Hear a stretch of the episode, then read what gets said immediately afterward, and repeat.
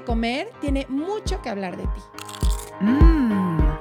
Aquí vas a escuchar historias reales de personas reales que también han estado en la búsqueda de la dieta mágica. Se vale repetir postre.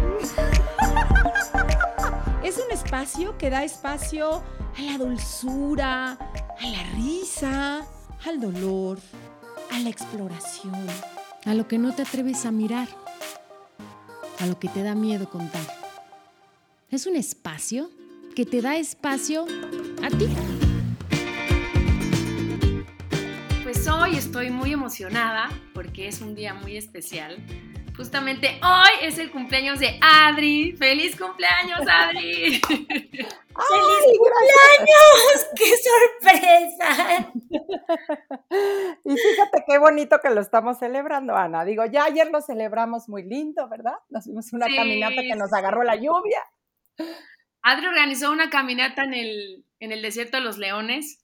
Eh, ya fuimos todos para allá, ¿no? Yo pensé que iba a hacer muchísimo calor, me, llevé shorts, así vestí a mi esposo, a mi hijo, y llegamos y una tormenta, un frío, me compré un poncho. Hubo caminata, acabamos en las quesadillas. Pero disfrutamos y eso estuvo increíble, ¿no? Sí, sí, sí, Adri. Y pues yo agradecer, por, justamente en la semana le dije, oye Adri, pero ¿cómo vamos a grabar podcast si es tu cumpleaños? Y Adri, no, yo feliz, encantada de, grabar ese día. Es una muy bonita manera de, celebrarte, Adri. Es que eso pensé, es que amo hacer esto. Y qué mm. mejor forma de pasar un día especial, pues haciendo las cosas que nos gustan, ¿no? Y para mí este es un regalo, un privilegio, una ventana a ver, a escuchar, a tener nuevas conversaciones como la que vamos a tener hoy. Así es que la más feliz del mundo. Ay, Adri, yo también, porque hoy tenemos un tema muy interesante. ¿Cómo ser tu mejor versión? Sí, porque lo oímos mucho, ¿no, Ana? De pronto, pues sea tu mejor versión y es como, ah, bueno, órale, va. ¿Y eso cómo se hace? ¿No? o sea, como que la versión de qué? O sea, muchas preguntas, ¿no? Pero lo damos ya por hecho. Sé tu mejor versión. ¿Qué?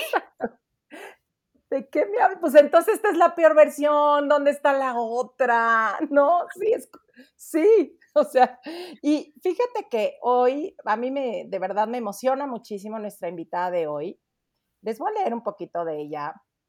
Eh, ella es Bárbara Barragán, es psicoterapeuta especialista en logoterapia y análisis existencial, además de ser también coach existencial logoterapéutico docente y conferencista por más de, con más de 14 años de experiencia recorriendo el campo del asesoramiento psicoterapéutico, académico, empresarial y filosófico existencial para fomentar en los individuos la conciencia del ser. De verdad tiene eh, un currículum amplísimo, ha sido, colabora, ha sido columnista, invitada en diversas revistas, en su versión web, autora de artículos para la revista mexicana de logoterapia, participante activa en programas de radio y televisión.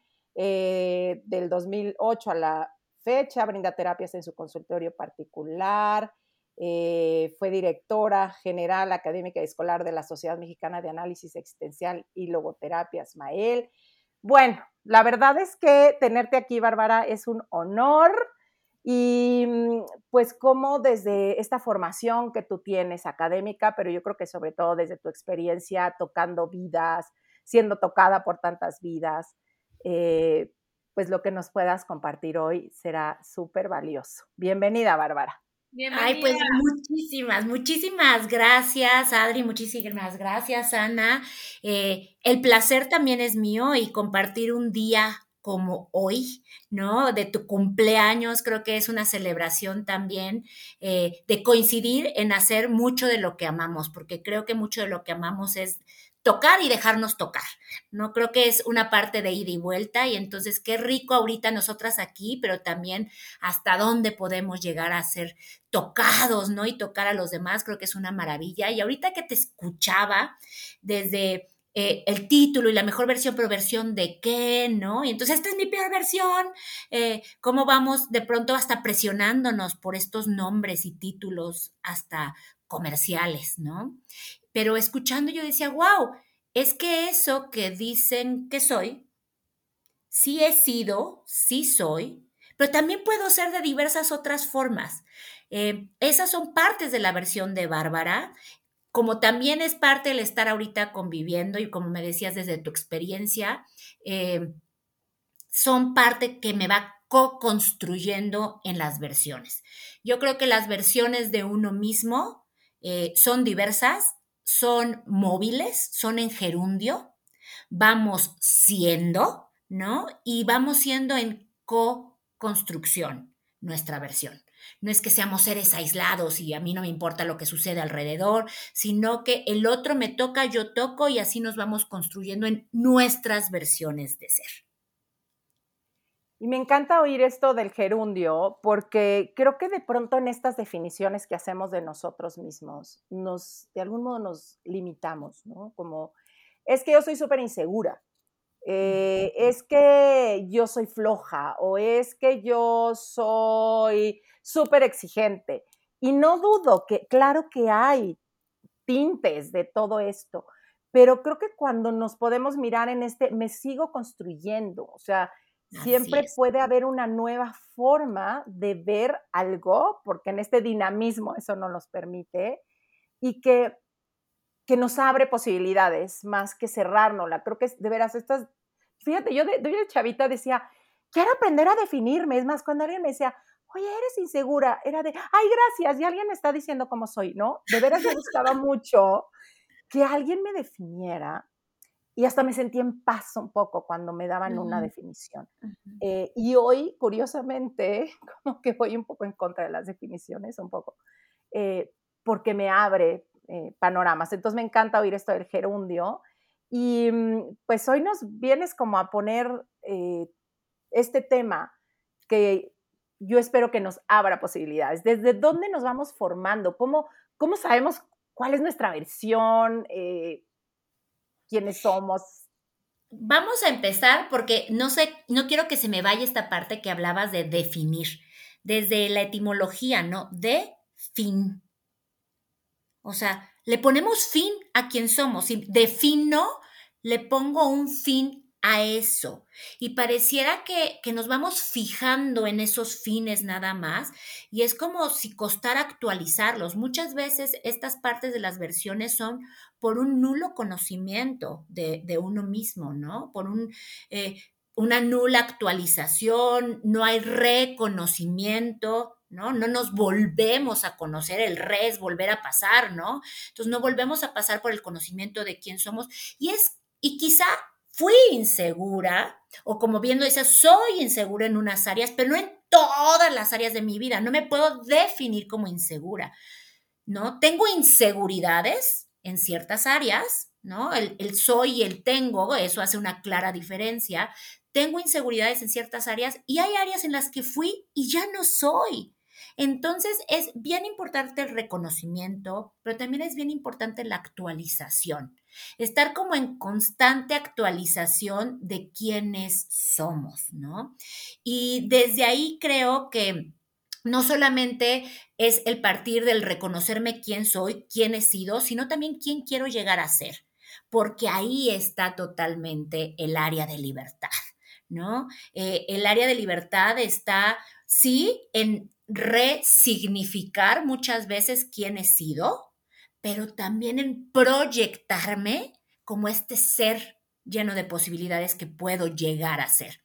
Eh, por supuesto, no desde una irrealidad, eh, y es lo que vamos a, trabajar el día de hoy, porque eso generaría muchísima frustración. O sea, nunca llego a ese, ¿no? Ser irreal, ¿no? Fuera de un contexto que, lo único que hace es sentirme que siempre voy un paso atrás. ¿no? Entonces, es como desde una base de realidad, porque si no nos compactamos o, o, nos asumimos o nos aceptamos desde esa base de realidad, entre más intentamos ser quienes no podemos ni siquiera llegar a ser, pues más nos alejamos de quien estamos siendo y más nos alejamos de la posibilidad de en quién me puedo convertir.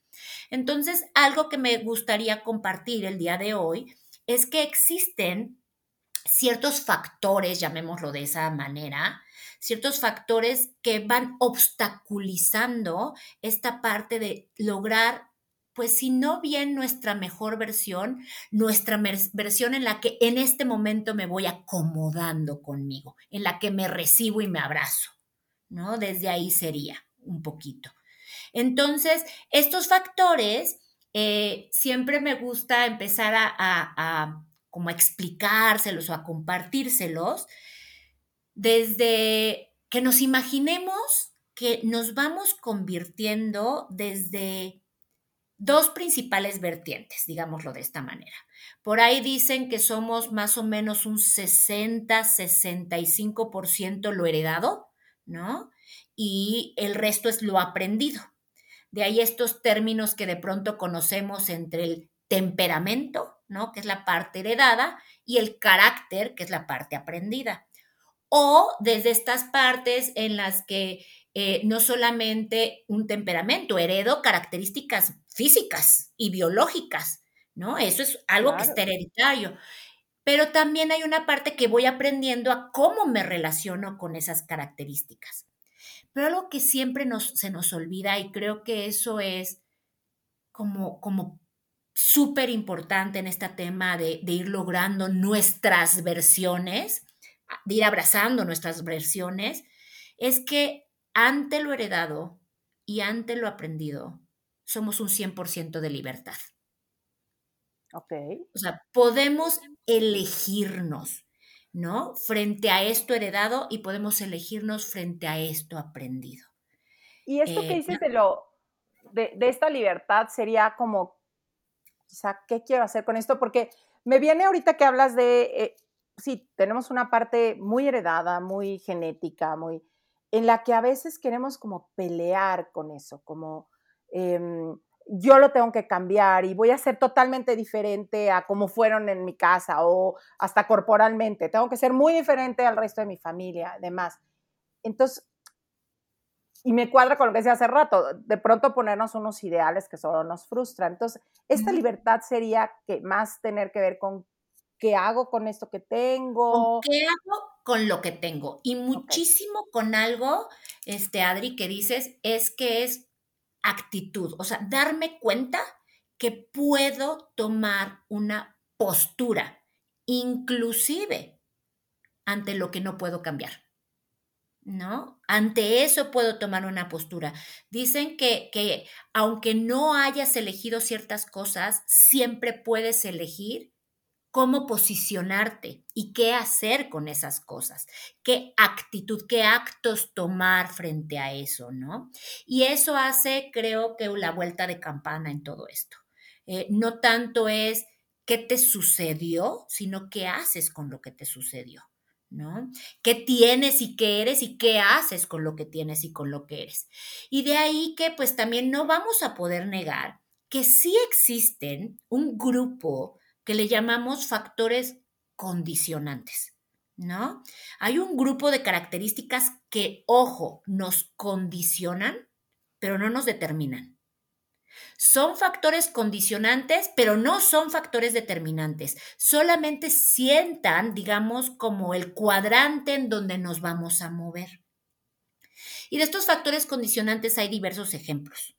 Hay factores que se llaman factores básicos, ¿no? Estas que sientan condiciones tal cual, como lo dice su nombre, básicas, que es como toda la parte física, biológica, que están determinadas hasta por causas genéticas, este, congénitas, ¿no? Este, que son heredadas o que muchas veces son adquiridas, ¿no? Pero tienen que ver con la parte física y biológica.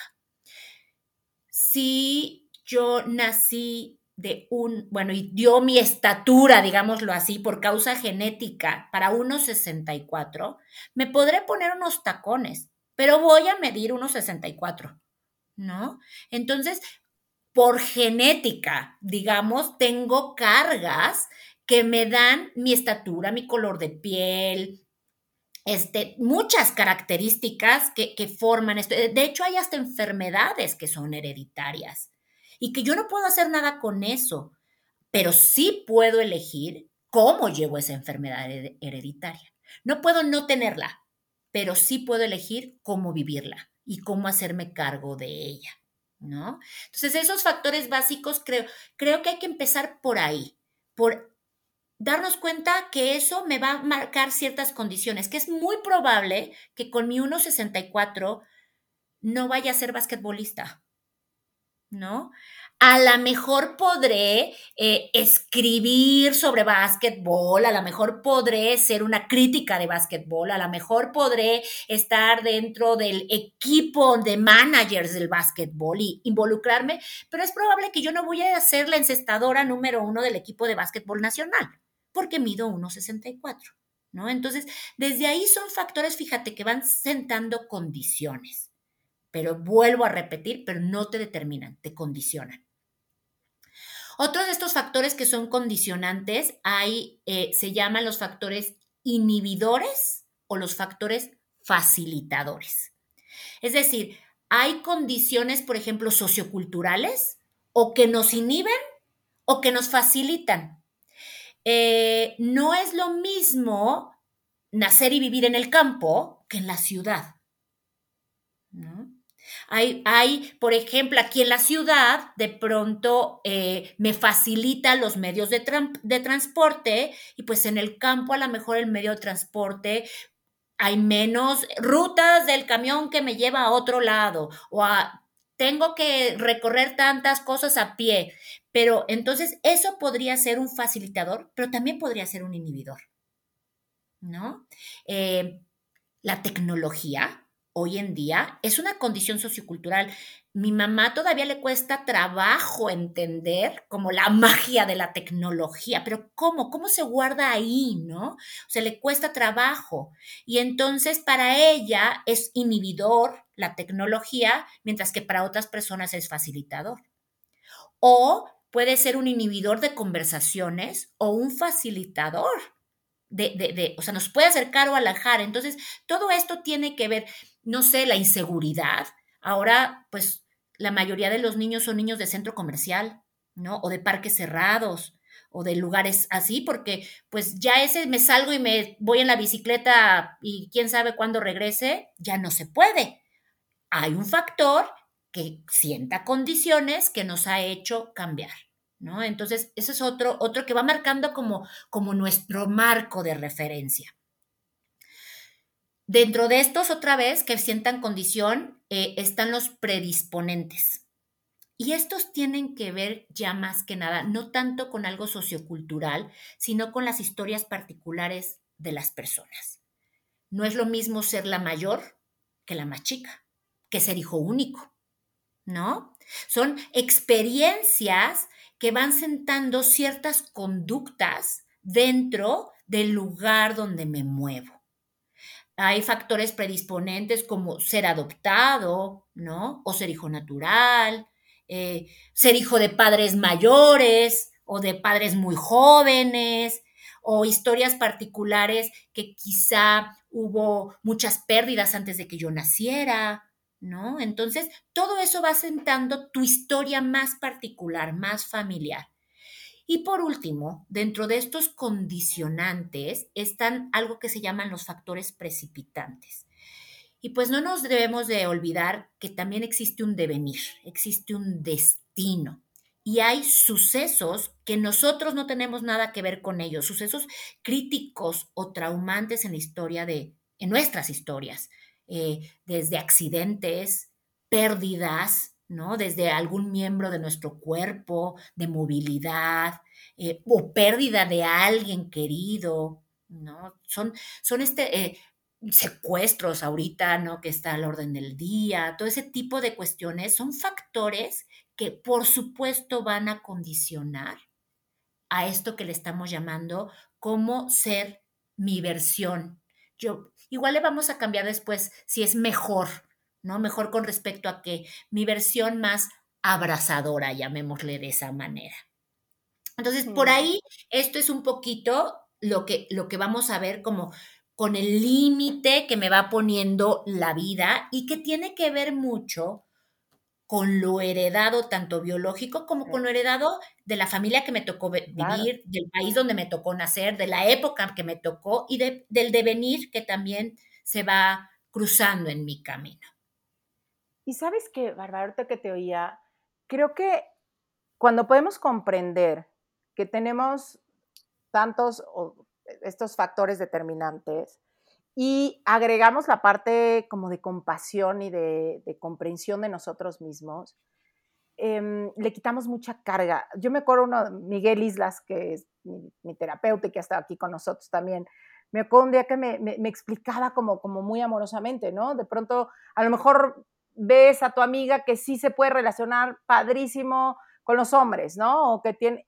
Y es como decir, ella aprendió a amar así, o sea, ella tuvo otra historia en la que la forma en la que hoy se relaciona eh, se le facilita porque así lo aprendió, porque así lo vivió, ¿no? Y habemos otras personas que tenemos una infancia bastante caótica que era como decir, bueno, es que yo no aprendí eso, no quiere decir que no sea capaz, que no te pero yo no lo aprendí y creo que eso, por lo menos a mí me quitó esta sensación como de yo algo estoy haciendo muy mal, que no puedo hacer lo mismo que hace el otro. Pero cuando vemos que el otro tuvo otra historia, y ni mejor ni peor, otra. Y, y desde ahí como que se abren caminos, ¿no? De, ok, con lo que yo aprendí, también aprendí un chorro de cosas, porque aprendí a ser súper independiente, aprendí a ser autónoma, aprendí a resolver muy fácil, aprendí, aprendí también muchísimas cosas desde mi historia. Y claro que puedo empezar a aprender estas otras, pero en mí en particular me quitó este dejo de yo estoy mal, algo hice mal, por lo que no puedo hacer lo que la otra persona. Pues no, simplemente hay, hay otros factores determinantes en su historia y otros en la mía. No puedo hacer lo que hace el otro porque no tengo la vida del otro. Claro. Hay, tal cual así, hay otras realidades. ¿no? Hay otras realidades. Y, y aquí es, es, bien rico lo que dices, Adriana, porque creo que se me venía ahorita mientras te escuchaba una imagen en la que estos, que están, los cuatro que hablamos, los factores condicionantes, imagínate que van a poner los cuatro límites, ¿no? De donde tú te vas a ir moviendo en la vida. Pero lo que haces dentro de esos límites es tuyo, es tu área de libertad. ¿No? Entonces, yo, yo siempre pongo este ejemplo, ¿no? no es el tamaño del cuadro que te tocó, es lo que haces con el cuadro que te tocó. Hay personas que les tocó un mural enorme tipo Alfaro Cirqueiros, ¿no? De, de, espacio en la vida y pintan en una esquinita, lo mismo, con dos colores, ¿no? Y hay personas que a mí me admiran que hacen obras de arte sobre un grano de arroz. Y así es la vida. A unos les toca un cuadro más grande porque hay factores inhibidores, facilitadores, básicos, predisponentes que no podemos quitar.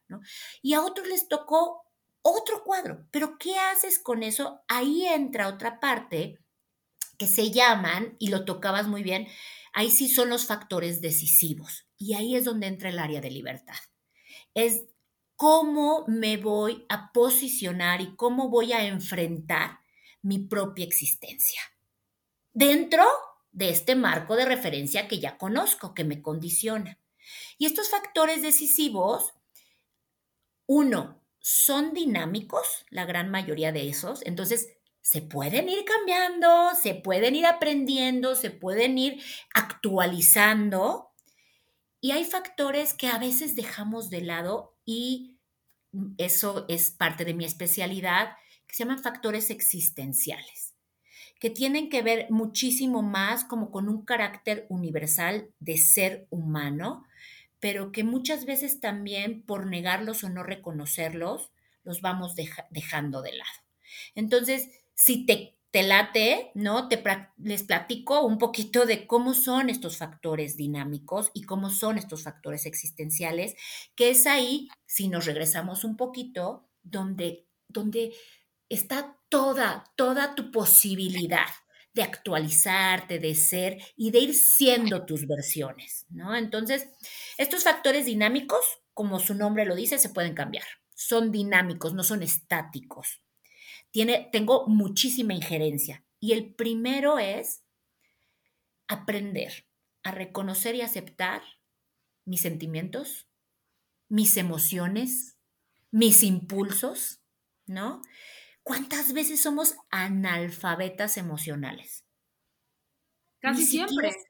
Casi siempre. Porque no, porque no nos lo enseñan en ningún lado. creo que cuando somos ahí adultos y vemos, ¿no? vemos que tenemos ciertas cosas en el cuerpo, que algo te pesa, o que tienes ansiedad, o que tienes mucho estrés, ahí es donde dices, oye, creo que hay un mundo que se llaman emociones y sentimientos que hay que echarse un clavado, pero creo que lo aprendemos, bueno, en mi caso lo aprendí bastante grande.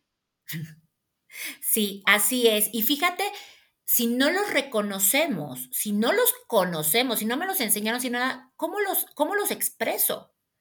Y deja tú cómo los expreso, cómo los manejo. ¿Qué hago con ellos? Entonces acabo siendo manejada por estos impulsos y por estas emociones que de pronto hasta me asustan. Sí. Y si me tomo un momentito, ¿no? Y, como decía tu, terapeuta, tu maestro, ¿no? Me, me tomo un momentito y me echo para atrás y digo, bueno, ¿qué es esto que siento? ¿Cómo se llama? ¿No? Solo así lo puedo comunicar o lo puedo comunicar de otra manera. Se llama enojo y no hay enojo del bueno y del malo, hay enojo, punto, ¿no? Y el enojo me ayuda a decir, ahí tengo que poner un límite. ¿Qué está pasando con esto? Estas familias donde el enojo se reprime, ¿no? Donde aquí nadie se enoja. Entonces, nadie sabe dónde empieza el otro y dónde acabo yo. Porque entonces nada me puede molestar. O en esta familia que son estas risotadas, entonces, ¿cómo conecto con la vida si hay cosas que me emocionan? ¿No? Entonces, pues esto, estas, esto es como bien importante y ahí sí es nuestra chamba, absolutamente. Conocer, reconocer, pedir ayuda, trabajar, aprender a gestionar todo este mundo de, las emociones, ¿no? Ese es uno de los factores dinámicos más importantes. Y este se encadena con el que sigue es el autoconocimiento. Hay un chiste de Mafalda, que es mi filósofa favorita, que Mafalda eh, llega con Felipito y le dice, a ver Felipito, ¿qué te parece esto? Conócete a ti mismo. Y entonces Felipito dice, sí señor, eso es lo que haré de hoy en adelante. Voy a conocerme y no pararé hasta saber quién soy. Y en eso se ve a Felipito así desmayándose y dice, ay, ¿y si no me gusto? Ay, ay me dolió el corazón. muchas veces eso es lo que nos pasa con el autoconocimiento. Tenemos miedo de encontrar cosas que quizá no nos gusten. Pero yo como digo es, si no las encuentro, ¿cómo las paso del otro lado? Si no alumbro la oscuridad, ¿cómo le doy luz a todo eso que hay allá adentro? Entonces, reconocernos humanos es, es bien curioso porque lo que más negamos es nuestra humanidad. Que somos limitados. No somos todopoderosos, ¿verdad? Somos seres limitados. Somos falibles. Nos equivocamos no somos perfectos. Somos finitos, no somos inmortales. Y parece que queremos negar nuestra finitud, nuestra falibilidad, ¿no? Y entonces nos vamos negando y este, esto nos va alejando de nuestro autoconocimiento. No nos gusta reconocernos en error, no nos gusta reconocernos en el límite y eso a la larga nos aleja de toda la posibilidad de quién puedo ser.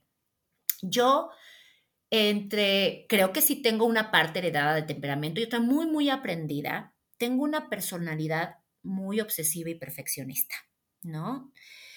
Eh, llevada a un lado oscuro, esta, este tipo de personalidad me puede ceñir muchísimo, me puede, me puede dar muy poco campo de acción, me vuelve muy rígida, ¿no? Esta estructura me rigidiza demasiado.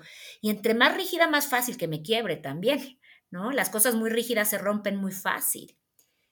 En cambio, si me reconozco y pongo hasta mi servicio, es decir, lo alumbro y lo llevo a un lado luminoso, me hace una persona muy organizada, que puedo eh, eh, prever, que puedo tener orden en ciertas cosas, que puedo eh, manejar desde mi parte contable, pero mi parte de maestra, pero mi parte de terapeuta, o sea, puedo abrir varias pistas porque llevo un cierto orden en agenda, no me hace una persona muy confiable. Entonces, algo si yo lo dejara en la oscuridad, como eso no me gusta, ¿cómo lo puedo poner a mi servicio? Y eso va a tener que ver con el autoconocimiento. Entonces, lo primero es conocer y aceptar mis emociones y todo ese mundo emocional. Luego, conocerme quién soy en todo esto. Y después empezar a trabajar con algo que se llaman las creencias irracionales. Todos estos como preconceptos rígidos que tenemos de, nosotros mismos, eh, como este que decías, ¿no? De, es que eres tímida o eres tal, ¿no? Y, es un concepto que te, te, vas y que llega a ser irracional porque es tímida, seré tímida de verdad, ¿no? Yo siempre digo que los, las creencias irracionales generalmente empiezan con totalitarismos. Todo, nada, siempre, nunca, ¿no? Eso te lleva mucho a lo que no es ni siquiera racional, no es lógico. Y fuera de esa racionalidad y de esa lógica, y fuera de un mundo emocional, y fuera de un autoconocimiento, pues vivimos a la merced de quién sabe qué cosa, menos de nosotros mismos. Entonces, estas creencias irracionales creo que sí hay que entrarle y un tip, como les digo, acuérdense que generalmente empiezan con totalitarismos blanco, negro, ¿no? Son muy dicotómicas, abren, separan. Entonces, esos son. Todos los hombres son tal, todas las mujeres deben de tal, ¿no? Son muy del deber ser, ¿no? Del mundo de, la autoridad, del deber ser, del pragmatismo, segmentan, rompen, empujan. Y esas ahí las tenemos y tenemos muchas. Y muchas veces nos vamos moviendo desde esas creencias irracionales rancias, victorianas, añejas o infantiles, ¿no? Que ya no tienen que ver con nosotros. Oye, yo de pronto lo pongo de ejemplo de cómo agarrar una creencia. Es como el niñito que de pronto se esconde atrás del coche y nada más, no sé, te grita, vieja bruja, ¿no? Y se va.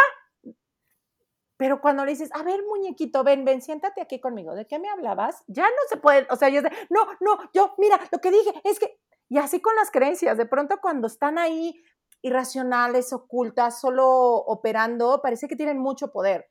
Y cuando las sientas a la mesa y dices, a ver, comadre, vamos a platicar tú y yo, qué óvole, ¿no? O sea, ¿de dónde vienes? ¿Es real?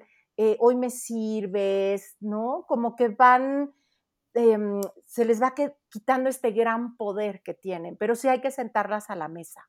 Así es. Me encanta sentarlas a la mesa y en esta idea del niñito, así de ven, ¿no? Es hasta sentarlos en la pierna. A ver, ven, Ándale, ¿qué necesitas que me andas gritando vieja bruja? ¿no? Porque generalmente las creencias irracionales se agarran de nosotros porque nos han servido en algún momento. En algún momento nos fueron útiles, pero ya ahorita están fuera de toda utilidad. Y entonces se convierten así en el de por sí por sí, por sí, ahí la voy guardando. Y, yo siempre he dicho que, pues realmente y afortunadamente no somos lo que pensamos, porque a lo mejor seríamos asesinos seriales si fuéramos lo que pensamos, pero pues somos, somos lo que hacemos, sí, pero somos lo que hacemos también con lo que creemos. Entonces, más valdría que le echáramos una pensadita a eso que creemos. ¿no? Entonces, esas son, y de ahí creo que, va a tener que ver mucho también echar una mirada al pasado. Creo que entre más neguemos nuestro pasado, entre más corramos de él, más nos va a alcanzar y nos va a alcanzar cansadas, ¿no? Eh, reconocer y aceptar el pasado tal como fue, de verdad que es la llave maestra, ¿no? Eh, no fue como me hubiera gustado, no fue como hubiera soñado, no. Ahora sí que Wisin y Yandel lo sabían muy bien estos hombres que decían, lo que pasó, pasó. sí. La canción eso dice todo el tiempo, lo que pasó, pasó. Pues sí, lo que pasó, pasó. Pero ¿cuántas veces vamos por la vida queriendo que no pasara? Y haciéndole así, ¿no? Como que no lo quiero ver, tapándome los ojos.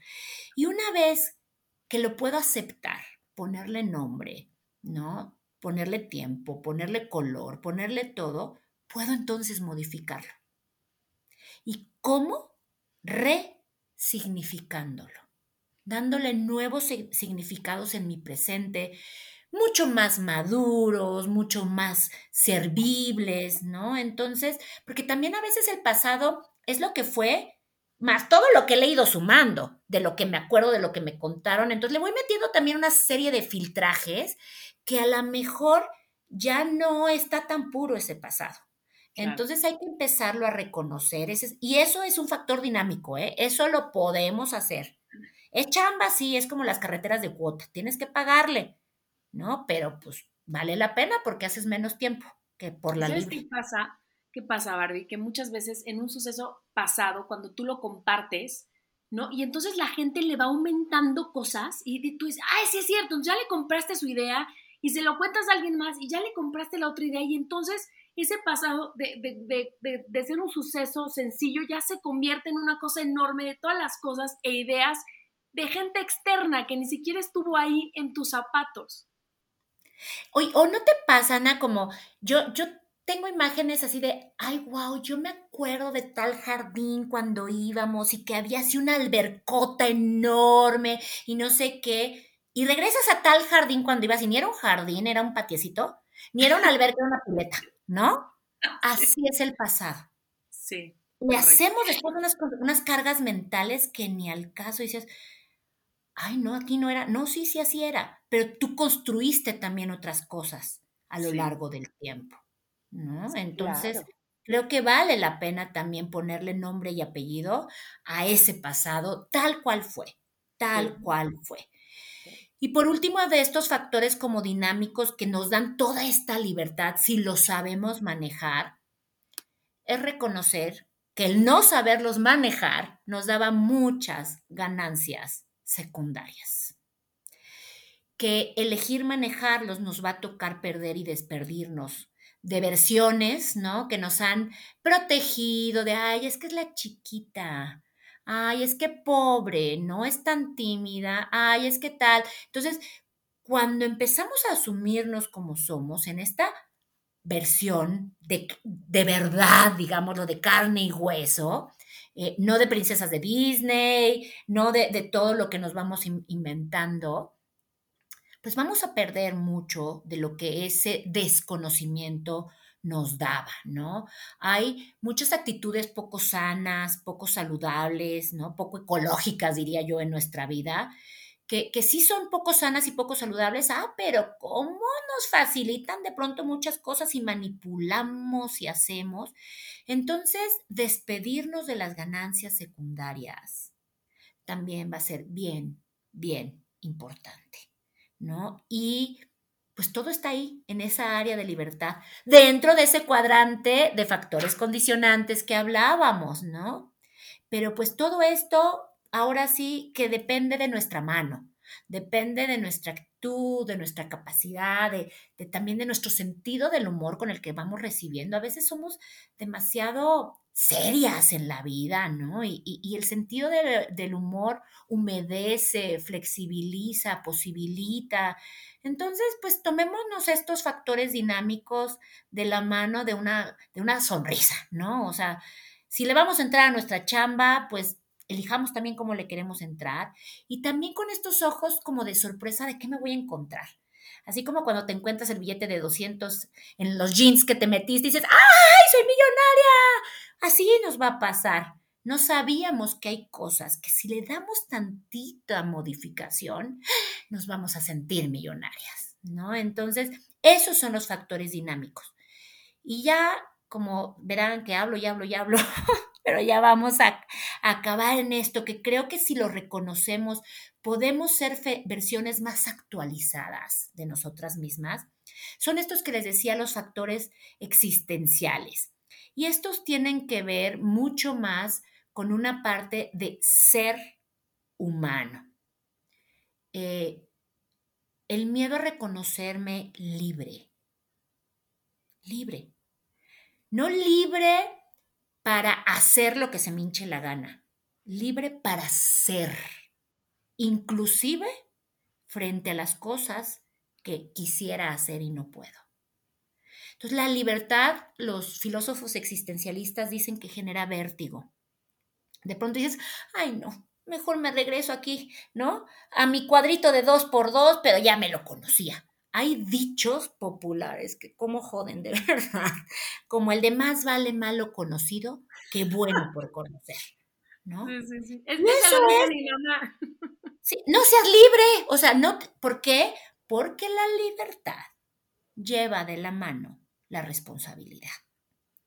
Entonces, más que el miedo a la libertad, le tenemos el miedo a hacernos cargo de nuestra libertad, a ser responsables de esa libertad. Entonces, eso es un, factor existencial. Eso no lo tienen las ballenas, ¿no? Que sí tienen condicionantes biológicos, ¿no? No lo atiende mi perro, que a lo mejor eh, sí tiene eh, ciertos factores predisponentes por raza, digámoslo de esa manera, ¿no? O inhibidor. Es una raza que no se puede subir al avión porque es chato, ¿no? Entonces, de esas cosas, eso no lo tiene mi perro. Él no sabe que es un ser libre, nosotros sí. Pero al ser libre somos responsables y rehuimos muchísimo de eso. Otro em, factor existencial es este miedo a lo que se llama la soledad existencial, ¿no? El saber que si nací del cuerpo de mi madre, ¿no? Con los genes y con todo esto que no sabemos, no nos trajo la cigüeña, nacimos del cuerpo de nuestra madre, eh, pero nací al final y estoy en este mundo sola, ¿no? En esta parte como de, decir, las decisiones, por más que pregunte y abre, habla cuestionarios, al final la última palabra la doy yo y sola me voy a ir por más que me ame el otro y yo ame a los otros y haya dado, nadie se va a morir por mí. Así como nadie nació por mí, nadie se morirá por mí. Y esa es la soledad existencial eh, es fuerte. Entonces mejor me voy agarrando de la copia y me vuelvo la versión, este, patito de fulana y ahí eres igualita a tu mamá y me voy acomodando en esas cosas. Y creo que en esta soledad existencial nos abre la posibilidad de, de saber que siempre es mejor ser yo misma que una mala copia de alguien más. Pero ser una copia me da la facilidad de echar culpas al original. Y ser yo misma en esta soledad que me tengo que asumir, de pronto huyo. Huimos mucho de eso. Entonces huimos de la libertad, huimos de la responsabilidad, huimos de la soledad existencial, en este despertar existencial, y huimos de sabernos humanos, como les decía, huimos de reconocerme vulnerable, frágil, débil, limitada, huimos de eso, no nos gusta, nos encantaría ser hasta omnipresentes. El famoso FOMO, ¿no? ese miedo de perderte algo, se llama fear of missing out en inglés, ¿no? Como el miedo de quedarte fuera de algo, de me perdí algo, ¿no? Y eso es el no saber reconocer que es que no, no puedo, o sea, no puedo estar aquí y allá, tienes que elegir o aquí o allá, no puedes ser presente en todos lados. Y eso son cuestiones, son factores que tienen que ver con algo que nos llamamos seres humanos por el hecho de existir y por el hecho de ser conscientes. A mayor conciencia, sí muchas veces mayor sufrimiento, pero también mayor capacidad de poder gestionar ese sufrimiento. A mayor inconsciencia, pues yo no me doy cuenta, ¿verdad? Pues voy inconsciente. Yo, en este despertar existencial, recuerdo una imagen mía muy niña, en la que yo daba por hecho que todos en Navidad comíamos pavo. Y me acuerdo que chiquita acompañé a mi mamá eh, a un lugar que se llamaba La Luna. Era un, centro comercial en el sur que era panadería, pero farmacia, pero quién sabe cuántas cosas. Y el caso es que ahí se tenía que ir los 24 de diciembre a comprar el pan. Y me acuerdo que estábamos y cuando salíamos había una fila muy larga en una rosticería de pollos. Y yo así de, ay, qué gente tan loca, haciendo fila para comer pollo que hoy se come pavo, ¿no? O sea, hoy es Navidad. Y me acuerdo que mi mamá me dijo, no todo el mundo tiene la capacidad económica para comer pavo. Ese día yo lloré como una loca.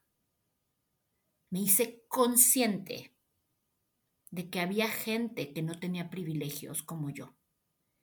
Y ese día sufrí. Cuando vamos inconscientes, pues vamos aparentemente sin sufrir, pero también vamos esclavos de esa inconsciencia que nos aleja sí o sí de nuestra mejor versión. Órale. No, o sea, Adri, estoy con la boca abierta. Te lo juro, digo, wow. Y fíjate que con, esto, con, esto último que dijiste, Barbie, creo que me veo identificada, porque debo confesarles que casi no veo las noticias. Y justamente es por esto. Me duele, se los juro, me duele tanto ver lo que pasa que prefiero mejor no verlo. Pero te digo, Ana, ¿qué, pasa con eso? Eh, nuestra capacidad de sufrimiento es como, como se amarra también a nuestra capacidad de amar.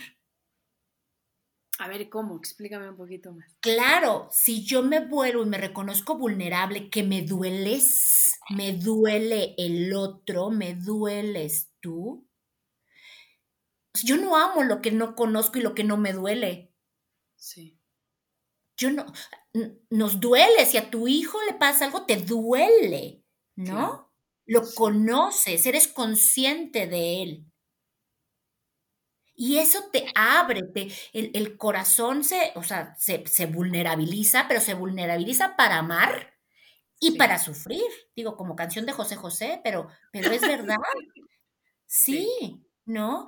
Ok, no sufro, ¿qué hago? Me, me reconozco como invulnerable, inconsciente, me blindo, Ajá. pero me blindo para salir y para entrar. No, les digo que es mi terapia, oigan. O sea, ya pues con este mensaje me lo llevo de tarea. Exacto. Yo también, de verdad que yo creo que podríamos hablar muchas más horas, Bárbara. Em, te agradezco. O sea, creo que de pronto, así como Ana hace rato decía, ¿cómo se va cargando? Y entonces oíste una versión, pero luego otra, luego 20 y luego ya no sabes ni qué oíste. Te juro que con lo que dijiste me gustaría dejarlo tan virgen.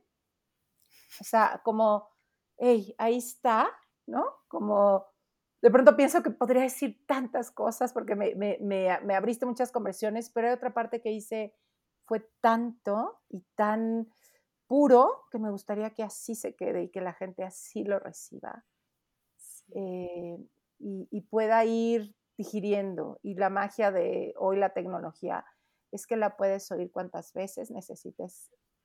Em, como este episodio y cualquier otro que digas, ay, a ver, irlo digiriendo poco a poco, porque nos dejaste creo que mucha tarea, pero sobre todo mucha claridad en, en esto de ser nuestra mejor versión una versión más real, más conectada, más auténtica. más, agradezco. Más con ganas de abrazarla, ¿no? Seamos, seamos contenedores amorosos de nuestras versiones, ¿no? Creo que eso es, es, es, es clave es clave y yo, yo he aprendido muchísimo de ti, mi querida Adri, en esta parte de poder ser un, un contenedor amoroso, ¿no? De, decir, sí, porque ser tu mejor versión no significa que no hay error, que no, o sea, es, es que te asumes, te asumes humana, inclusive con esos límites que te cuesta trabajo aceptar. Y desde ahí creo que las ganas son de decir, a ver, ven, ven, ¿a qué gritabas tanto? Sí, exacto. Ah. Exacto. Qué bello. Ah. Qué bello. Oye, Barbie, y para despedirnos, si hoy fueras un postre, ¿qué postre serías? Definitivamente un buen bote de dulce de leche. Me fascina el dulce de leche, me fascina. Em, y creo que es, es un bote de dulce de leche da muchas posibilidades. Desde untarlo en un pan hasta comértelo a cucharadas o ponerlo así con una de estas como mangas pasteleras sobre algo muy exótico, un buen bote de dulce de leche. Eso sería. Y me encanta cuando hablas de bote, ¿no? De algo contenido, de algo que tiene, ah, mm, pues esta, esta forma contenedora, cuando lo ibas diciendo me, me venía eso.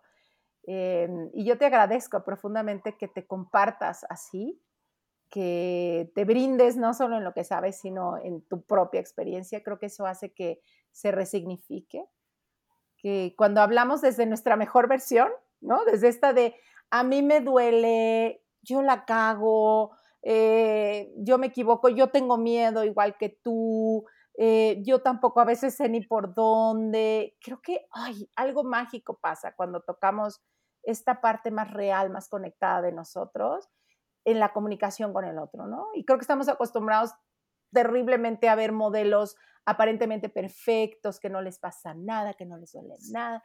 Y entonces ahí estamos nosotros como sintiendo que los defectos somos nosotros, pero también creo que se abre, se, se cierra una comunicación tan hermosa que es poderme presentar frente al otro desde lo que realmente soy.